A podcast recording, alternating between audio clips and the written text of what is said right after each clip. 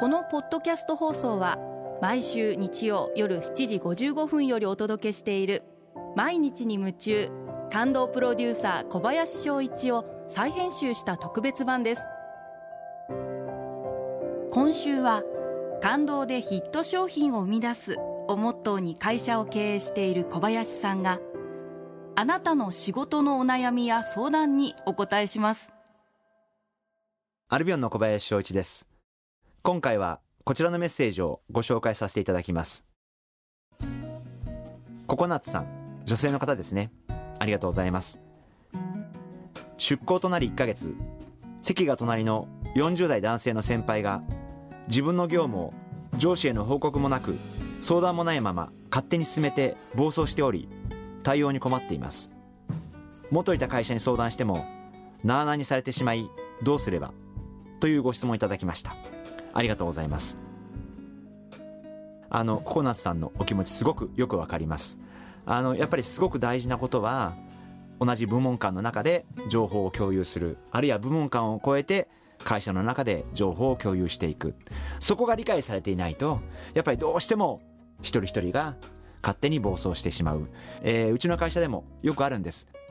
これはあの方にしかできない仕事なんですっていうことを言われることがあって私から見るとそれはすごく迷惑な話でその方しかわからない仕事があるっていうのはじゃあその方が会社を辞めた場合には後に残された方はすごい苦労することが見えてるわけで私は社内ではオンザテーブルっていうことを言って全員がテーブルの上で情報をオープンにしようと。でみんながざっくばらんに物事を話し合えるようにしようと。あの私の口癖なんで 多分うちの会社のメンバーは私から on the table っていうコメントを何十回と聞いたことがあるんじゃないかなというふうに思ってるんですけどでもそうやって言っててもやっぱりどうしても上司ってそのすごく自分の手を煩わせないで黙って仕事をこなしてくれる。たとえそれがその人だけにしかできない仕事になってしまっていてもですね、えー、自分が楽できればあんまりこうそれに対して何か意見を言う。あるいはもっと周りにも情報共有化してよ。っていうことを言わなくなってしまう傾向があるのかなというふうに思っていますんでやはり口を酸っぱくして、えー、思い出した時に必ずオン・ザ・テーブルだよっていうことをもう一回再確認する。やっぱり私は世間話の中に本音が出たりするというふうに思っているんで世間話が自由にできるような風土を作る。そういうことが大事かな。そんなふうに思ってます。でココナッツさんが持たれているこういう問題意識っていうのは僕は素晴らしいと思っていてやっぱりこの暴走されている40代の先輩もですね にもしっかりと理解してもらうことが大事じゃないかなというふうに思いますしまずはですから、えー、その上司の方にそういうことを理解してもらって、え、そしてその上司の方から、えー、この先輩にちゃんとそういう話をしてもらう、えー、そういうことが大事なんじゃないかなというふうに思ってます。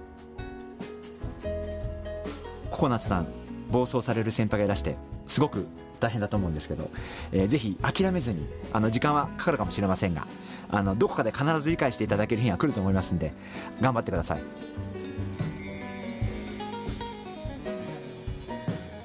毎日に夢中。感動プロデューサー小林翔一ではあなたからの仕事のお悩みを受け付けています。番組ホームページにあるメッセージフォームから送ってください。お送りいただいた方の中から抽選でアルビオン化粧品のロングセラー化粧水薬用スキンコンディショナーエッセンシャルとソープをセットでプレゼントいたします。たくさんのメッセージをお待ちしています。